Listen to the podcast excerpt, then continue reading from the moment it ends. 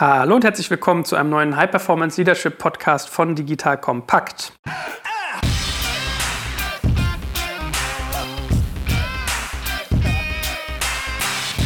Mein Name ist Joel Kaczmarek und ich bin wieder mit dem Leadership-Kenner schlechthin unterwegs, dem guten Stefan Lammers. Hallo Stefan.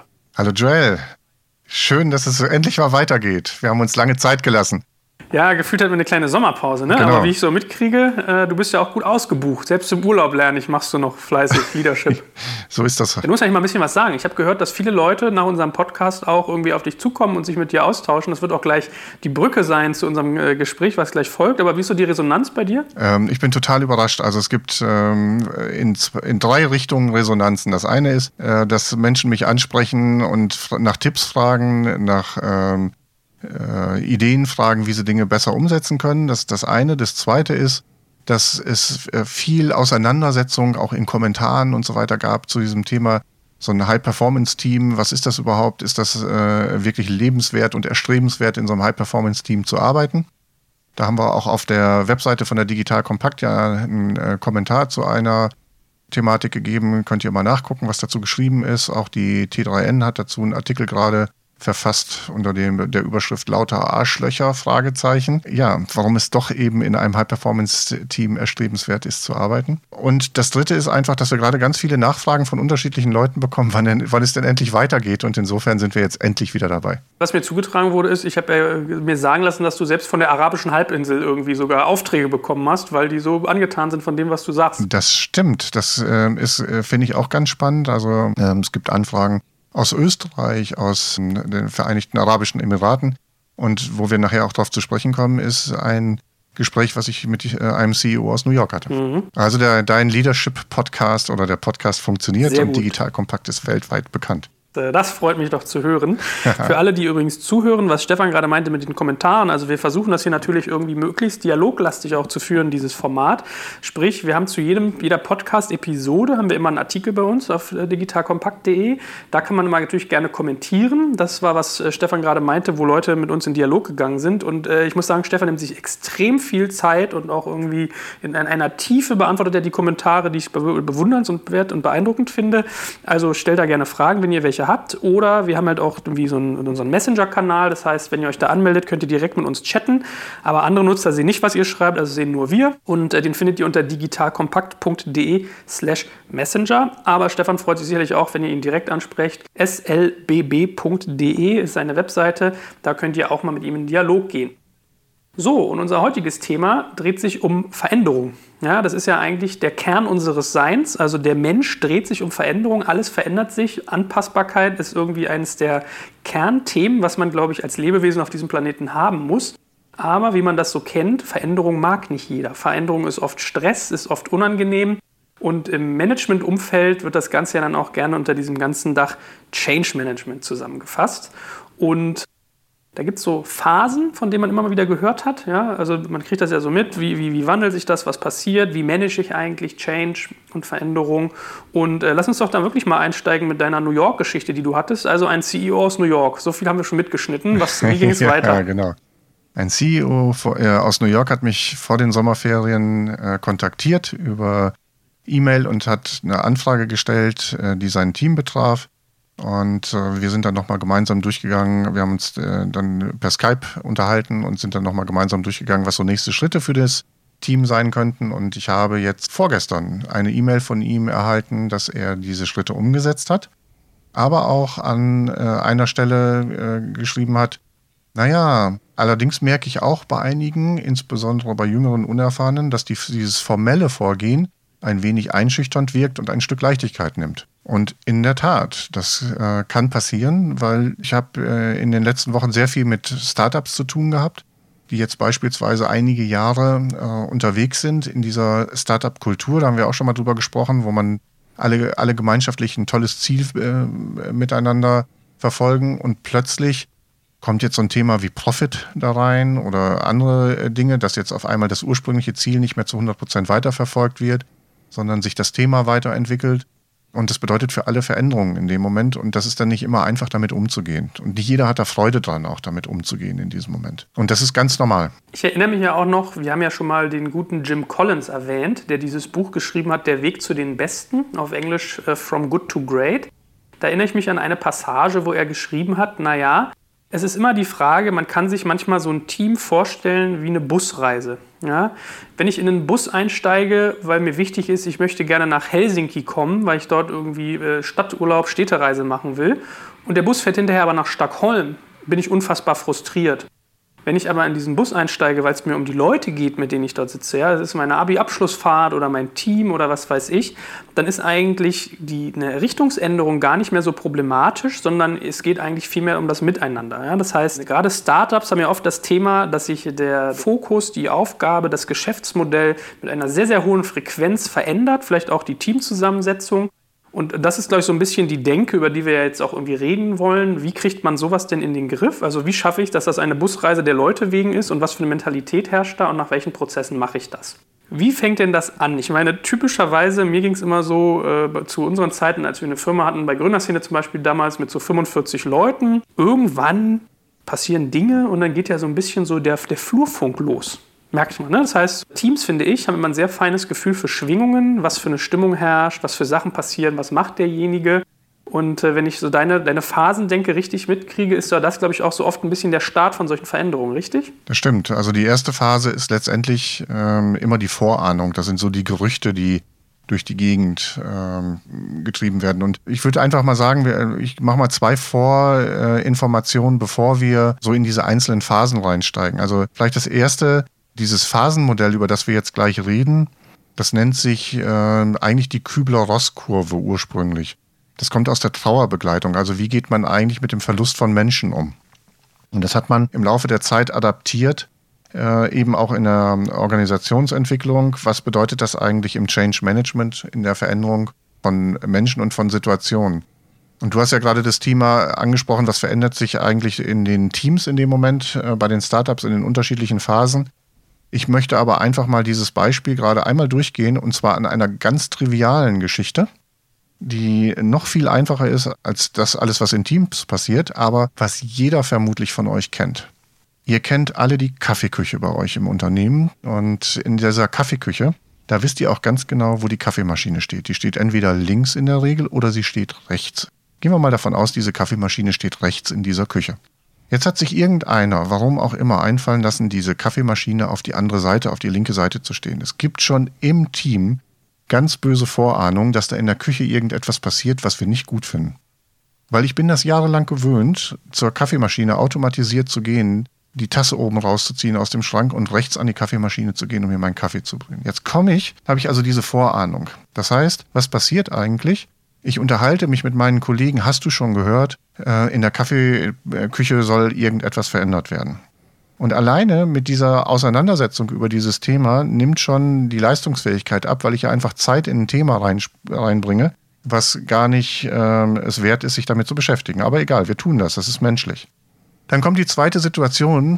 Die Person geht jetzt in die Kaffeeküche rein und kriegt den großen Schock des Lebens, weil die Kaffeemaschine steht tatsächlich auf der anderen Seite. Und dieser Schock ist natürlich, das, das will ich nicht haben. Warum macht man das? Warum stellt man die Kaffeemaschine auf die andere Seite? Das war doch immer gut auf der, anderen, auf der rechten Seite. Wieso steht die jetzt links? Zieht die Leistung noch mehr nach unten.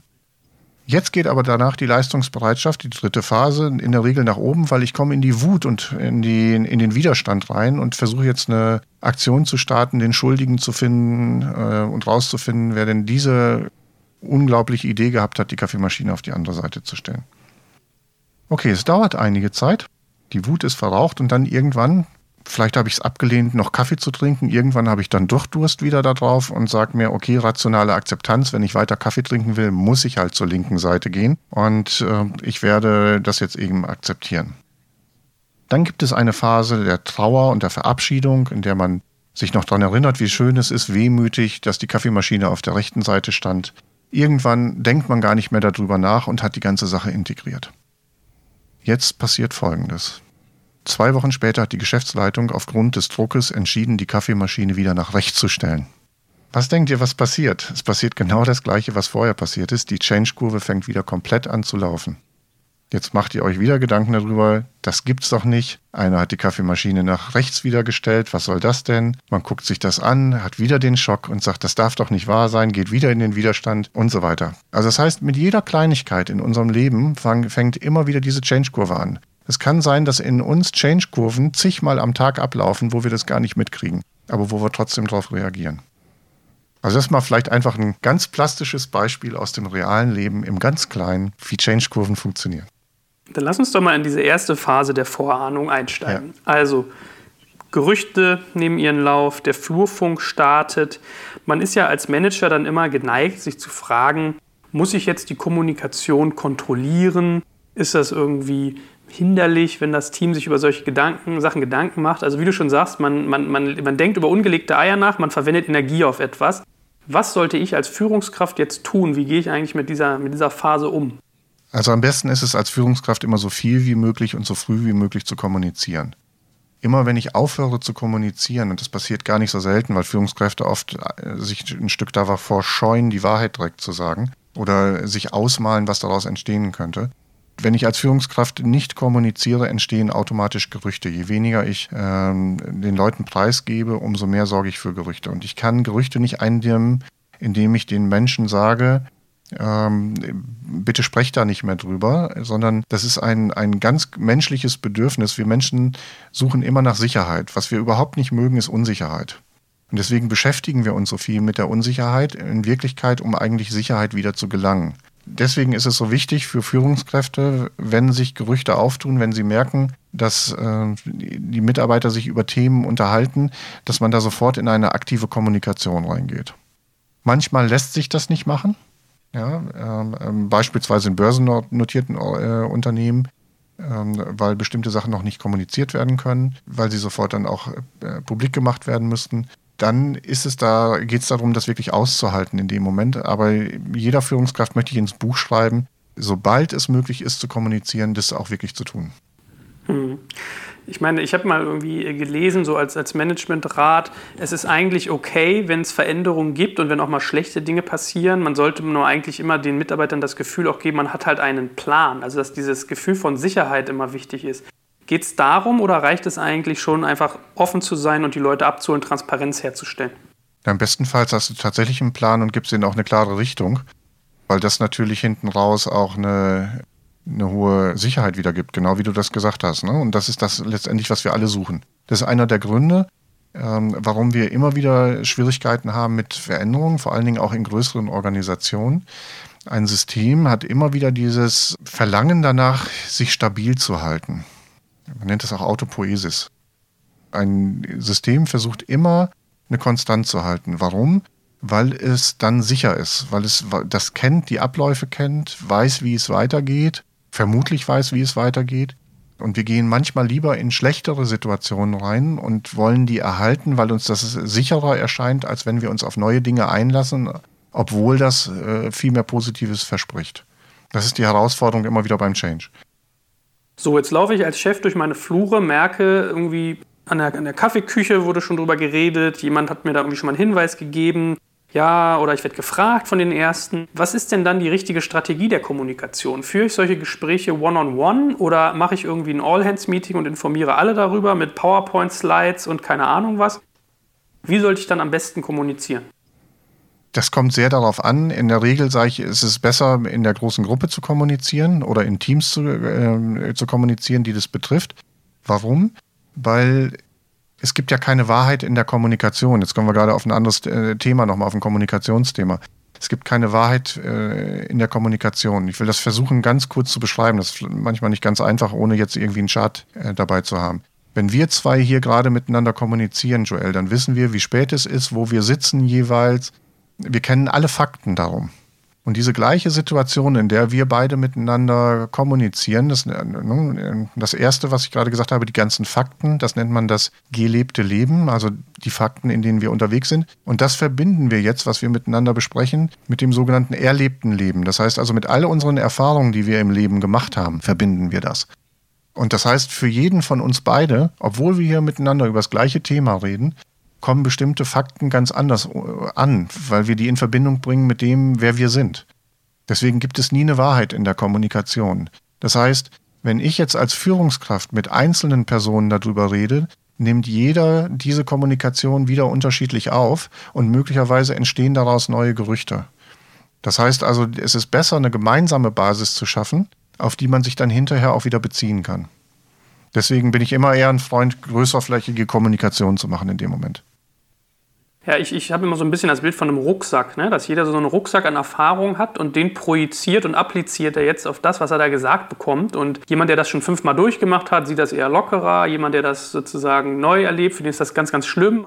Das finde ich eigentlich ganz plausibel, dass da jeder dann seine eigene Lesart reinsteckt und dann verselbstständigt sie sich umso mehr, als wenn man es sozusagen vor der Gruppe getan hat. Gut, aber dann rutschen wir jetzt in die zweite Phase rein. Man kann sich das so ein bisschen, wir werden mal das Diagramm, was wir dazu auch hier von dir netterweise zur Verfügung gestellt bekommen haben, teilen gibt ja im Prinzip zwei Ebenen, ja. Leistungsgewinn, Leistungsverlust. Wir sind jetzt gerade eher so ein bisschen in der Leistungsverlustrichtung. Das heißt, wir gehen jetzt nach unten, Vorahnungen nehmen irgendwie ihren Lauf. Phase 2 setzt ein, der Schock. Schock ist die bittere Realität, also die Vorahnung wird auf einmal zur Wirklichkeit.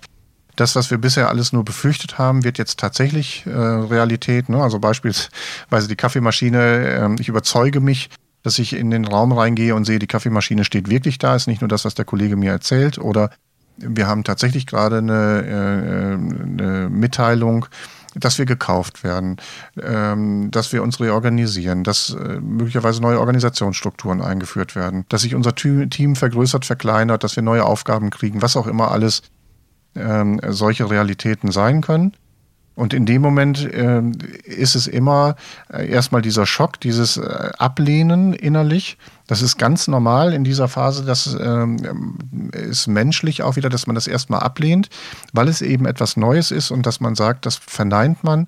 Ähm, man möchte das nicht in dem Moment, weil es ja schwieriger ist. Alles, was ich neu machen muss, alles, was ein neues Lernen ist im Grunde genommen, ist für mich erstmal eine Herausforderung. Das ist ähnlich, als wenn ich jetzt, wenn ich laufe, wenn ich jogge, und ich bin bisher fünf Kilometer gelaufen und das hat immer wunderbar funktioniert. Wenn ich auf einmal sechs Kilometer laufe, muss ich mich auf einmal erstmal dafür wieder anstrengen. Das ist eine zusätzliche Herausforderung. Und nur weil ich die fünf Kilometer super schaffe, ähm, bin ich nicht automatisch auch in der Lage, auch die sechs Kilometer super zu schaffen. Genauso leicht wie die fünf Kilometer. Insofern ist es eine Herausforderung und möglicherweise lehne ich das erstmal ab, das zu tun.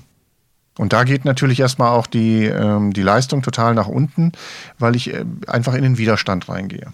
Und möglicherweise auch das, was ich vorher gut gekonnt habe, nicht mehr kann in dem Moment. Oder nicht mehr will. Ich mache es ja übrigens auch immer so, dass ich gerne spannende Produkte, Webseiten, Dienste, Unternehmen vorstelle. Und heute möchte ich euch gerne etwas über unseren Partner What's Broadcast erzählen. Ich bin wirklich mittelschwer davon begeistert. Also kein Witz, meine ich ganz, ganz ernst. Ist wirklich ein super tolles Tool. Und zwar könnt ihr mit What's Broadcast eure Inhalte direkt über Messenger verschicken. Also ihr müsst euch das so vorstellen. Auf eurer Webseite könnt ihr eine Einbindung machen, wo Nutzer sagen, wollen sie euch per WhatsApp abonnieren, per Insta, per Facebook Messenger oder per Telegram. Und dann habt ihr ein Interface auf What's Broadcast, mit dem ihr Newsletter im Prinzip direkt aufs Smartphone Smartphone schicken könnt. Also stellt euch vor, jemand hat wirklich eine WhatsApp-Gruppe zu eurem Unternehmen, zu eurem Produkt und erhält direkt eure Nachrichten und kann auch darauf antworten. Es ist so, dass Nutzer nicht die Nummern und die Antworten von anderen Nutzern sehen. Ja? Also wenn ihr eure Daten da eintragt, sieht die kein anderer. Und wenn ihr etwas schreibt, sieht das auch nur derjenige, der den Dienst betreibt. Ja? Also ihr als Unternehmen, der das absendet. Und ihr könnt einfach wirklich super gut mit eurer Community interagieren. Die Nutzungsintensität ist sehr, sehr hoch. Die Loyalität ist sehr hoch. Also ich bin wirklich sehr begeistert und man kann einfach schöne Sachen damit machen. Wir benutzen das sehr, sehr fleißig. Wenn ihr euch mal angucken wollt, wie wir das benutzen, schaut euch doch mal digitalkompakt.de slash messenger an. Und wenn ihr What's Broadcast selber austesten wollt, dann geht ihr einfach auf whatsbroadcast.com. Also What's wie bei WhatsApp und Broadcast mit OA, wie wenn man etwas äh, sendet auf Englisch. whatsbroadcast.com. Und wie sollte man mit sowas umgehen? Gerade Angst ist ja eine Emotion, die ja schnell in Irrationalität münden kann. Ja, wo man irgendwie äh, ja, vielleicht Entscheidungen trifft oder Verhaltensweisen an den Tag legt, die jetzt weder rational sind auch nicht unbedingt typisch was mache ich damit? Sollte ich so etwas also man, man, muss ja mal so ein bisschen aufpassen, dass man nicht die Gefühle anderer Menschen dominiert. Ja? Also mein, meine Frage zieht so ein bisschen darauf ab, lässt man das die Leute ausleben? Ist man da Begleiter? Kommuniziert man? Wie gehe ich mir, wie reagiere ich auf Schock? Also es gibt äh, zwei Dinge dabei. Das eine ist die große Klarheit, die ich für mich selber halten muss, in den Dingen, die ich, äh, ähm, die ich benenne, was sich verändern soll. Wenn ich da äh, jetzt wankelmütig bin äh, und nicht klar bin, dann gibt es natürlich immer Einfallstore für die Mitarbeiter, Dinge nochmal in Frage zu stellen. Da kommen wir auch später nochmal drauf. Insofern ist die hohe Klarheit an dieser Stelle einfach ein ganz, ganz wichtiger Punkt und es ist trotzdem ähm, eben auch dieses innere Wissen darum, dass es ein ganz normaler Prozess ist, der dazugehört dass es eben auch diese Schockphase gibt. Das heißt, es gibt in diesem Moment auch eine Aufgabe, empathisch zu sein, mitzufühlen über diese Situation, wie es der jeweiligen Person geht und jetzt auch Angst zu nehmen und Mut zu machen, ähm, diese neue Aufgabe oder die neuen Umstände auch anzunehmen. Mhm. Ich meine, da kann ich ja sonst mal ein Praxisbeispiel reinliefern, äh, aus dem Kontext von Digital Kompakt, mhm. ja, wo bei uns es auch irgendwie so war, sind irgendwie gestartet, man hat sich irgendwie, sein, sein, das Team formiert sich, ja, also äh, du hast ja mit denen auch sozusagen Berührungspunkte, die schneiden deine Podcasts, ja. da wird irgendwie verwaltet etc. pp. Und wir hatten halt irgendwie Pläne. So, wir wollten irgendwie einen Legal Summit machen, eine Konferenz, wir haben irgendwie auch eine Mediengruppe formiert, haben da irgendwie sozusagen viel Vertrauen reingesetzt, viel Energie reingesteckt. Und irgendwann kam aber das, was du bei so einem Startup merkst, dass halt manche Sachen irgendwie nicht so fruchten. Ja, also bei dem Legal Summit zum Beispiel haben wir gemerkt, gehen wir irgendwie zu langsam voran es ist irgendwie doch zäher, als wir dachten und es zahlt nicht so richtig auf unseren Kern ein. Bei der Mediengruppe haben wir gemerkt, der, der Impact ist nicht so da. Also haben wir die Sachen verändert. So, und dann, dann stand ich genau vor der gleichen Situation, dass dann irgendwie mein, mein Team auf mich zukommt und dann heißt es so, naja, aber wir haben das doch irgendwie so verfolgt und du warst doch da so Feuer und Flamme und hast gesagt, es ist so wichtig und jetzt hat das alles nicht geklappt. Das ist aber doof, so ein Schock, ach du Scheiße, jetzt ist alles anders, was tun wir damit? Mhm. Wenn man selber mal in der Situation war, wenn man das mal als Führungskraft erlebt hat, das ist irgendwie ganz, ganz komisch, damit umzugehen. Also man ist dann schnell geneigt, fand ich, dass man irgendwie in Rechtfertigung geht oder dass man irgendwie so ein bisschen auch, äh, also man ist da hin und her gerissen, ja. Gehst jetzt zu den Leuten und forderst ein, dass du sagst, ey komm, das ist hier ein Startup, kneif mal die Arschbacken zusammen, musst du auch mit umgehen können. Oder sagst du, ja, kann ich verstehen, aber guck mal, das und das sind die Hintergründe. Also diese Schockphase habe ich als relativ herausfordernd erlebt. Ja. Wie gehst du damit um, ohne dass du den Leuten zu sehr in ihr Gehege reinrückst? Also in der Tat ist das, das ist eben, äh, deswegen ist diese Empathie einfach erforderlich, um zu gucken, was passiert da eigentlich in dem Moment.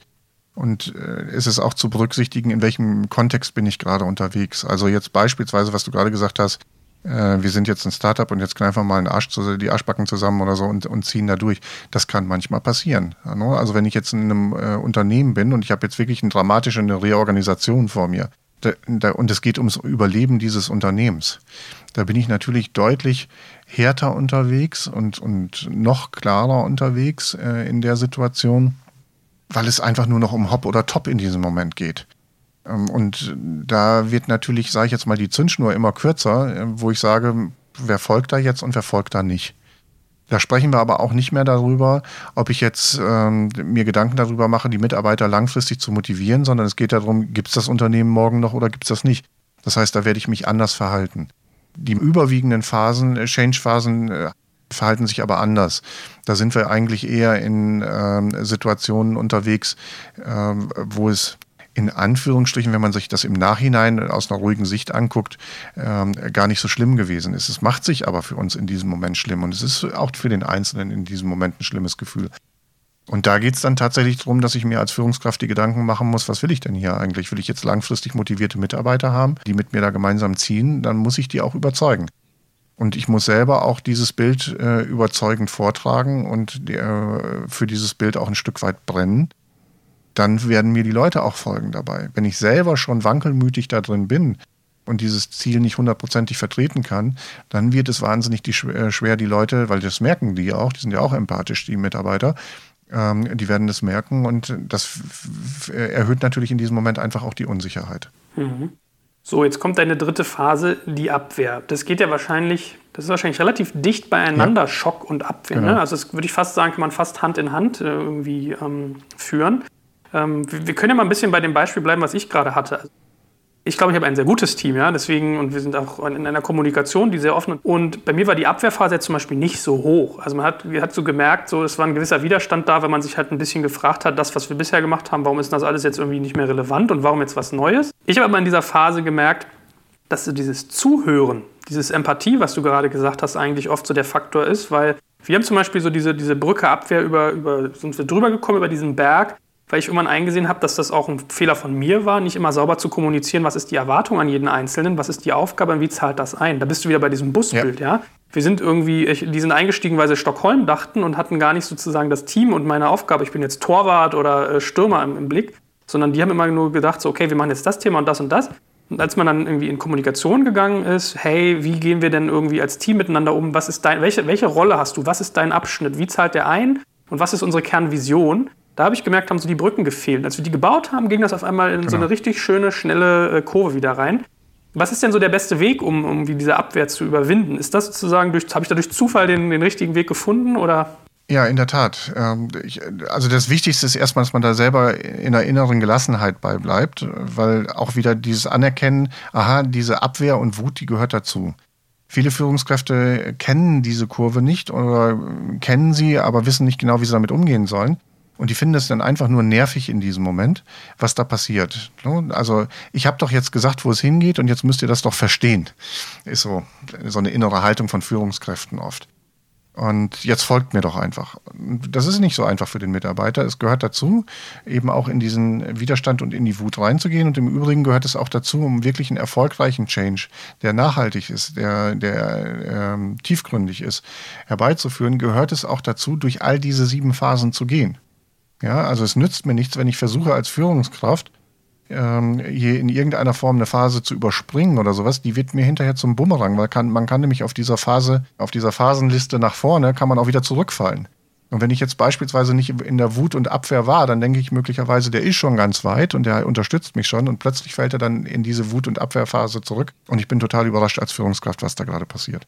Also insofern ist es einfach äh, dieses Bewusstsein, das gehört dazu und zu gucken, wie kann man Brücken bauen in die rationale Akzeptanz, wie kann man es schaffen, äh, den ernst zu nehmen und den für seine Wut und so weiter zu würdigen, das zu verstehen, äh, um ihm gleichzeitig aber auch zu sagen, dass es eben keine Rückkehr davon gibt, sondern dass es eben weiter nach vorne geht. Mhm. Ja, ich meine, du hast recht. Ich glaube, das, das, das Schöne ist ja immer, wenn man über sowas mal aus der Praxis berichtet, dann äh, kriegt man auch mal vermittelt, wie sich sowas anfühlt. Mhm. Und ich habe das auch erlebt, dass dann irgendwie, ich wurde jetzt nicht angeschrien, ja, aber das ist dann so, dann kommen Leute und sagen zu dir so, ja, ja, du hast es doch alles schon mal gedacht, äh, gemacht. Ich dachte, du kannst das, aber ich habe so den Eindruck, du beherrschst es ja doch nicht. Ja. Dann sitzt du so da und denkst so, boff, ey, das musst du ja jetzt erst mal ja. geben, dass du dir hier so ein Buch von, äh, boff. Und dann hast du aber irgendwann eingesehen, so, naja, dann, dann musstest du empathisch sein, hast gesagt, naja, gut, wenn, wenn du es jetzt aus seiner Warte siehst, äh, sozusagen Planung am Anfang so, vielleicht auch Eupho Euphorie, euphorische Versprechen und dann klappt es auf einmal nicht, da ist das schon verständlich. Das ist ja auch eine Form der Angst vielleicht, die dann da irgendwie greift. Und dann bist du halt in Dialog gegangen hast gesagt, naja, du guck mal, ich kann das schon im Kern, glaube ich, aber du musst ja auch sehen, äh, es verändert sich, alle Anpassungen ist neu etc. pp. Also deswegen sage ich, der Grad, würdest du dich eigentlich rechtfertigen? Generell ist Rechtfertigung was, äh, was da, oder wo zieht man da die Linie? Ja, das war sozusagen so meine Schwierigkeit. Punkt Nummer eins, Rechtfertigung als Führungskraft. Nie. Ja. Also ich kann alles gut erklären, aber nie rechtfertigen. Rechtfertigen bringt gar nichts. Aber du hast mir noch ein anderes gutes Stichwort gerade geliefert, was nämlich auch des Öfteren passiert. Das ist nämlich dieses Thema, dass Mitarbeiter das nicht gleich hinkriegen und dass dann gesagt wird, guck mal, das funktioniert ja gar nicht. Oder ich habe da meine Schwierigkeiten. Also da ist auch wichtig, dass die Führungskraft durchhält und äh, denn ne, manchmal sind diese Saboteure dafür, dass man es nicht hinkriegt, auch unbewusst beim Mitarbeiter, dass der dafür sorgt, dass es nicht funktioniert, weil man nochmal beweisen will. Das ist jetzt im Übrigen auch nochmal so ein Punkt, äh, den wir, glaube ich, noch gar nicht angesprochen haben. In der Abwehr und in der Wut geht die Leistungsbereitschaft total nach oben. Warum ist das so? Weil die Mitarbeiter beweisen wollen, dass ja das alte System viel besser war als das neue. Ja? Da geht also die, die Leistungsbereitschaft nochmal äh, nach oben. Und das muss ich aushalten können als Führungskraft. Jetzt aber auch Durchhaltevermögen, durch diese Phase letztendlich durchzugehen und auch konstant bei meinem Thema zu bleiben. Da sind viele Führungskräfte, die dann aus meiner Sicht viel zu schnell auf Kompromissbasis gehen.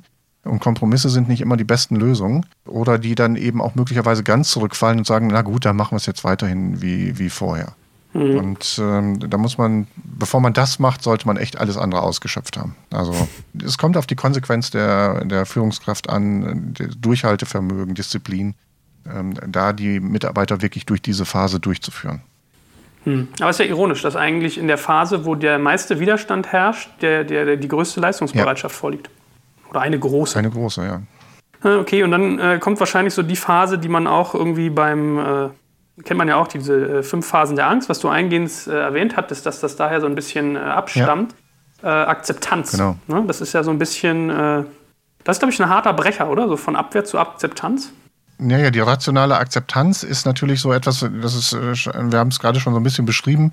Ne? Der Mitarbeiter versucht natürlich durch seine Leistung, die er nochmal bringt, auch so ein bisschen ins Verhandeln reinzukommen, dass man es da vielleicht doch noch anders machen könnte. Da, wie gesagt, rationale Akzeptanz. Ich beschreibe das immer gerne mit diesem äh, plakativen, mit der plakativen Überschrift. Das ist der Punkt für die Vernichtung von Hoffnung. Mhm. Ja, Vernichtung von Hoffnung, dass es nochmal ein Zurück gibt. Erst wenn dem Mitarbeiter hundertprozentig klar ist, dass es kein Zurück mehr gibt, erst dann wird der Mitarbeiter das Neue auch annehmen können. Das ist eine ganz, ganz wichtige Stelle, diese vierte Phase der rationalen Akzeptanz. Ja, und wenn man das, ne, du hast es ja beschrieben nochmal, diese Phasen der Angst oder ich habe gesagt, diese Trauerkurve von Kübler-Ross. Das ist so dieses typische, ähm, warum werden bei Flugzeugabstürzen, warum wird da immer so elendig lange äh, von, nach den Flugzeugen gesucht. Ja, Gibt es diese Maschine, die mal von Sao Paulo nach Paris geflogen ist, hat man ewig gesucht. Oder jetzt hat man ja noch diese Malaysian Airways äh, Maschine, die dann da unterwegs ist. Ähm, oder, oder nicht mehr unterwegs ist, wer weiß, wo diese Maschine ist. So. Warum wird da immer noch nachgesucht? Nach Monaten wird danach noch gesucht. Weltweit wird danach gesucht. Von, von allen möglichen Organisationen. Weil das für die Menschen das Allerschlimmste ist überhaupt, wenn sie die ganze Zeit noch Hoffnung haben, dass die Maschine vielleicht doch entführt worden ist und die in irgendeiner Wellblechhütte irgendwo auf der Welt sitzen und noch als Geiseln benutzt werden sollen oder sonst irgendetwas. Das heißt, die könnten möglicherweise noch leben. Und dieses Finden der Maschine, dieses Finden des Flugschreibers, erst das ermöglicht den Leuten tatsächlich in die Trauer reinzugehen und Abschied zu nehmen von den Menschen, weil sie jetzt diesen Beweis haben. Deswegen ist auch diese, ja, vom Tatort oder so äh, kennt man es aber auch äh, vielleicht von anderen Situationen, ist dieses, wenn man gehört hat, dass der Partner stirbt oder dass irgendjemand stirbt, dieses nochmal anschauen dieses, das ist er tatsächlich, um wirklich Abschied zu, ist ein ganz, ganz wichtiger Faktor. Und das ist es hier eben auch, ähm, auch in, in diesem Change Management. Deswegen dieses Vernichtung von Hoffnung, wie ich das nenne, es gibt keine Hoffnung mehr, dass es einen Weg zurück gibt. Wir haben jetzt sozusagen diese Leichenschau gemacht, haben uns das nochmal angeguckt. Ja, tatsächlich, es geht keinen Weg mehr zurück. Das Alte ist jetzt begraben in diesem Moment und wir schauen jetzt nur noch nach vorne. Und jetzt kann ich anfangen, in die fünfte Phase der emotionalen Akzeptanz zu kommen, in die Trauer und in die Verabschiedung. Und natürlich ist immer das, wenn ich mich von etwas verabschieden muss, was ich lieb gewonnen habe, und das kann eben auch eine Art und Weise zu, des Arbeitens sein. Ähm, das kann sein, dass ich äh, eine andere Zusammensetzung gehabt habe. Das kann sein, dass die Kaffeemaschine an einer Ecke gestanden haben, was auch immer. Erst wenn ich in diese Trauerphase reinkomme, kann ich mich davon verabschieden und kann sagen, okay, das war jetzt äh, eine gute Zeit und in der Vergangenheit, aber ich bin auch dann langsam bereit, mich wieder zu öffnen. Mhm. Wie kann denn sowas konkret, so eine Leichenschau aussehen in einem unternehmerischen Umfeld? Also da kannst du ja schlecht jetzt sagen, man schaut nochmal drauf. Also redet man als Team dann nochmal drüber oder wie mache ich sowas? Ja, es ist wirklich diese knallharte Konsequenz, dass es kein Zurück mehr gibt. Also dass das Verhandeln an irgendeiner Stelle auch beendet wird. Mhm. Das reicht? Oder was mache ich mit Leuten, denen das nicht reicht? Man hat ja doch immer noch mal so Querulanten, die das dann doch noch mal rausholen und noch mal zwei Wochen später. Und wie gehst du mit sowas um? Ja, da kommen wir jetzt äh, auch wieder auf eine andere Ebene nochmal drauf. Äh, gibt da verschiedene Punkte. Also das eine ist, in dem Moment, wenn ich so, so eine klare Haltung habe und so eine klare Entscheidung an diesem Moment habe, kann sich der Mitarbeiter auch entscheiden. Ja, also der Mitarbeiter kann sich auch entscheiden, ob er da weiter mit bei ist oder ob er da nicht weiter damit dabei ist. In, diesen, mhm. in einer unklaren Situation kann der Mitarbeiter sich nicht entscheiden. Und ich muss als Führungskraft davon ausgehen, dass der Mitarbeiter äh, letztendlich diesen Wegen, die wir einschlagen, dann auch mitgeht. Ne? Es kann ja auch sein, sogar, dass das Team das miteinander eine Entscheidung herbeigeführt hat und dass aber trotzdem nicht alle das zu 100 Prozent äh, mittragen. Ne? Könnte ja auch sein. Also es muss nicht immer eine von oben verordnete Veränderung sein, sondern es kann ja auch eine aus dem Team gewünschte Veränderung sein, ne? um das auch nochmal klarzustellen. So, und jetzt kommen wir natürlich in so eine Situation rein, wenn das so klar ist, dass es so wird, dann hat der, kann der Mitarbeiter sich entscheiden. Ähm, und die, die Führungskraft wird jetzt auch damit umgehen müssen. Das heißt also, wenn der Mitarbeiter dann noch immer wieder die Dinge rausholt aus der Ecke und sagt, nee, doch nicht, nee, doch nicht, ihm das immer wieder klar zu machen, dass es, dass es doch in die eine Richtung geht. Und dann irgendwann auch nach, nach der Entscheidung fragen und sagen, okay, ich erlebe das jetzt, dass du andauernd kommst und sagst, du kannst das nicht mittragen. Was heißt denn das jetzt für unsere Zusammenarbeit? Wo willst, willst du noch zukünftig dabei sein? Willst du zukünftig, kannst du das noch unterstützen? Siehst du woanders deinen Platz äh, oder siehst du außerhalb dieser Firma diesen, deinen Platz? Was auch immer, weil wir werden diesen Weg weitergehen. Und es ist deine Entscheidung. Heißt also, es besteht bei aller Veränderung auch mal das Risiko, dass das für irgendjemanden nicht mehr passt Klar. und dass da irgendwie eine Trennung passieren kann. Ja, absolut. Lustigerweise, als ich das bei mir erlebt habe in dieser Phase der Veränderung, äh, habe ich das auch gemerkt. Man hat dann auch einen, das, den intrinsischen Wunsch als Führungskraft, genau diese Loyalität sozusagen der Entscheidung gegenüber nochmal abzuprüfen. Also, dass man da in den Dialog geht und sagt, komm, jetzt musst du mir dann aber nochmal sagen, ob das für dich passt. Und ich glaube, das ist auch wichtig. Das ist auch wichtig. Vom Gefühl hat sich das so angefühlt, als was Wichtiges ist, dass derjenige sich dann nochmal auf etwas mit veränderten Vorzeichen committet. Das ne? ist ja genauso wie in einer Beziehung auch. Ne? Also wenn sich einer der beiden in einer Beziehung verändert, dann heißt das ja auch noch nicht sofort, dass der andere das auch toll findet. Und es kann mhm. auch durchaus irgendwann zu einem Beziehungsabbruch führen. Aber jetzt muss man sich dann eben für sich selbst fragen, jeder der beiden in der Beziehung muss sich fragen, okay, wenn, wenn wir jetzt beide festschreiben, wir dürfen uns nicht mehr verändern, damit wir zusammenbleiben, ob das noch eine fruchtbare Beziehung ist. Mhm. Ja, und, und im Unternehmen verhält es sich eben auch so. Wir, ne, Im Unternehmen ist ja kein Selbstzweck, sondern äh, hat ja auch ein, ein, äh, Ziel und hat einen Sinn, wofür es da steht und äh, in welche Richtung es geht. Und insofern ist es eben schon von einer ähm, großen Bedeutung hier, äh, auch diese Beziehung zu klären dann anschließend. Ne? Mhm. Und wie schaffe ich dann von dieser fünften Phase der emotionalen Akzeptanz eigentlich in die sechste zu kommen, also die, die Kurve wieder hochzuziehen in dieses, was du Öffnung genannt hast, glaube ich, dass ich da eigentlich wieder schaffe, dass irgendwie Neugierde einsetzt, dass man das akzeptiert, dass ich irgendwie Aufbruchsstimmung kreiere. Also das ist, äh, wenn ich in der, in der Trauerphase bin, geht es natürlich erstmal als Führungskraft darum, äh, empathisch zu sein und auch diesen es ist immer sehr unterschiedlich, aber diesen Schmerz auch letztendlich zuzulassen, wieder zu wissen, dass das dazugehört, ähm, möglicherweise eben auch Probleme, die da sind, in der Umsetzung anzusprechen. Also das heißt, nicht jeden, wenn ich jetzt einen Prozess verändere, der funktioniert nicht ähm, hundertprozentig sofort. Wenn ich aber sehe, dass dieses Engagement da ist, das hinzukriegen, dabei auch zu unterstützen, ähm, das auf den Weg zu bringen und natürlich auch immer wieder Angebote zu machen, das Neue einfach auszuprobieren und gegebenenfalls mhm. jemanden an die Hand zu nehmen. Ne? Das kann sein, äh, durch Training bestimmte Dinge zu machen, ähm, durch Gespräche.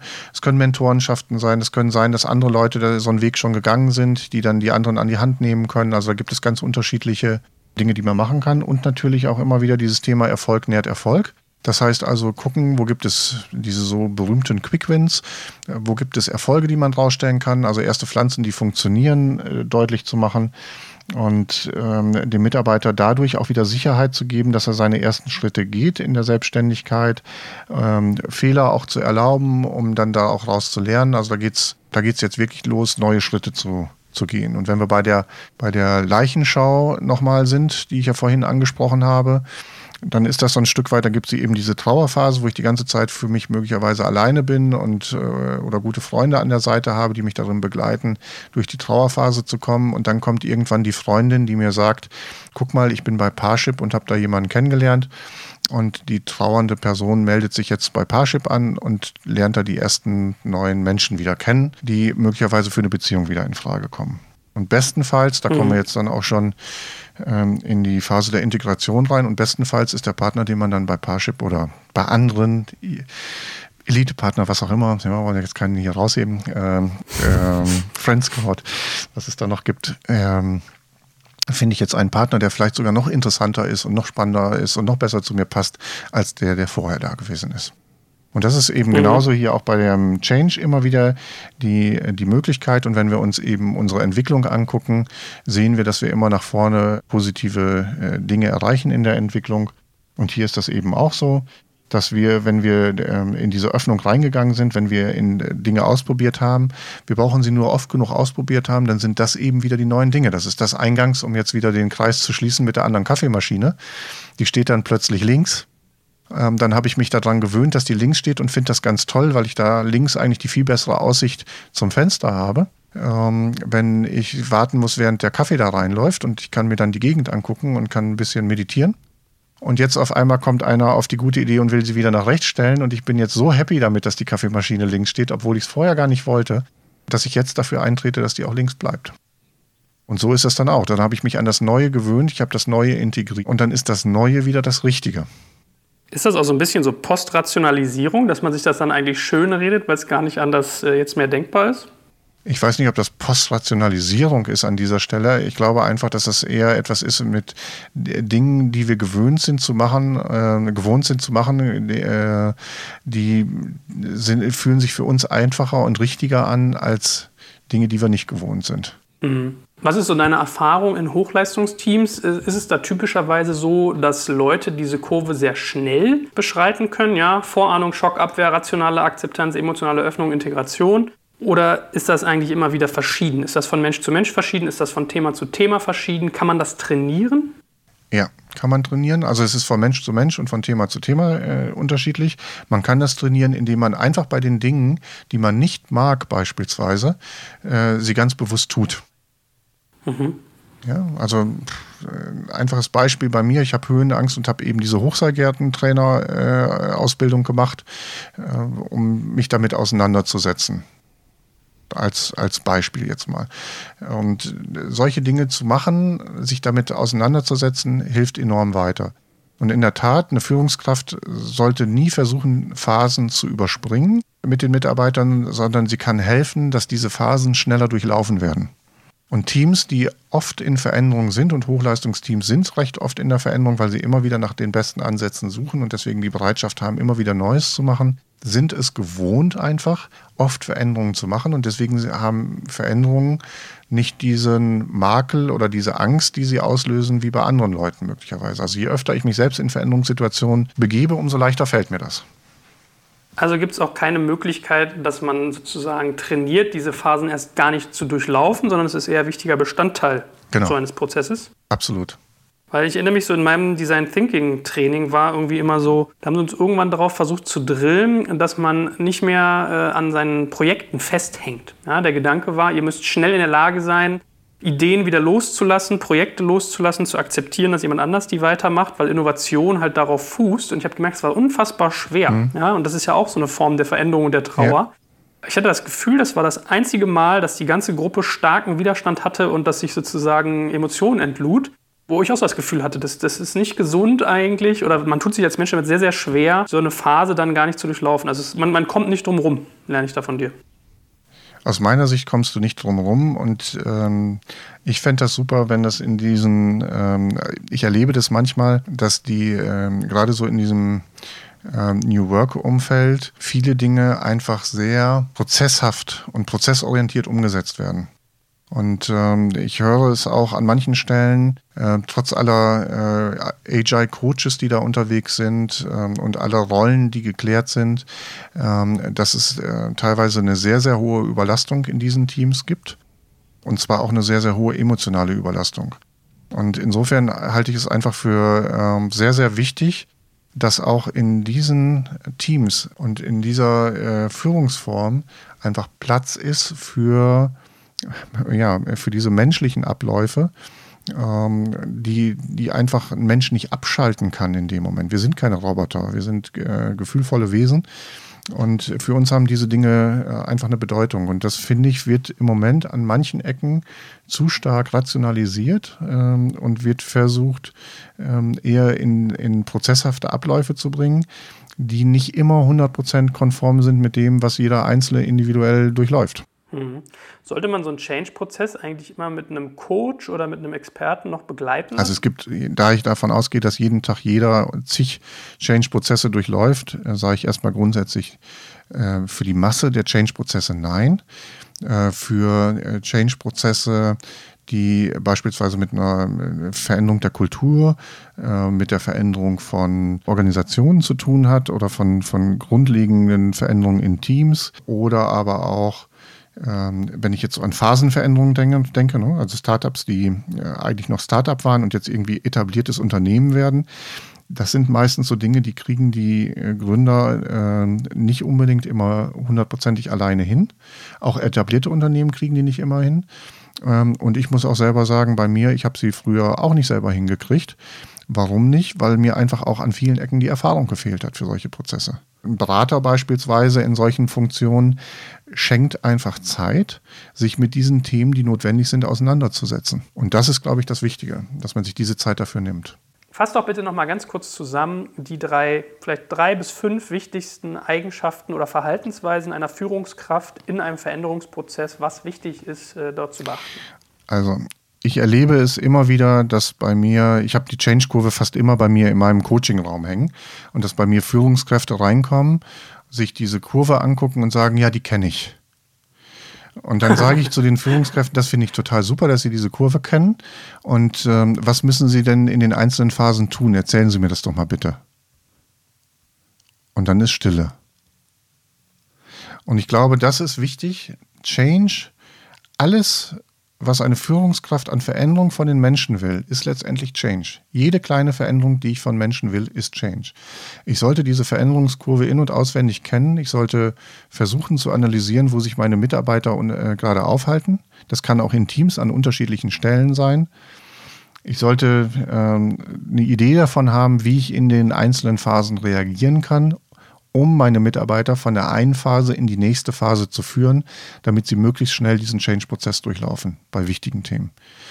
Und ich glaube, das damit sich auseinanderzusetzen, das ist für mich einer der, der Kernpunkte äh, von High-Performance-Führungskräften, ähm, dass die, die wissen, was sie gerade tun, wenn sie von den Menschen Veränderungen erwarten.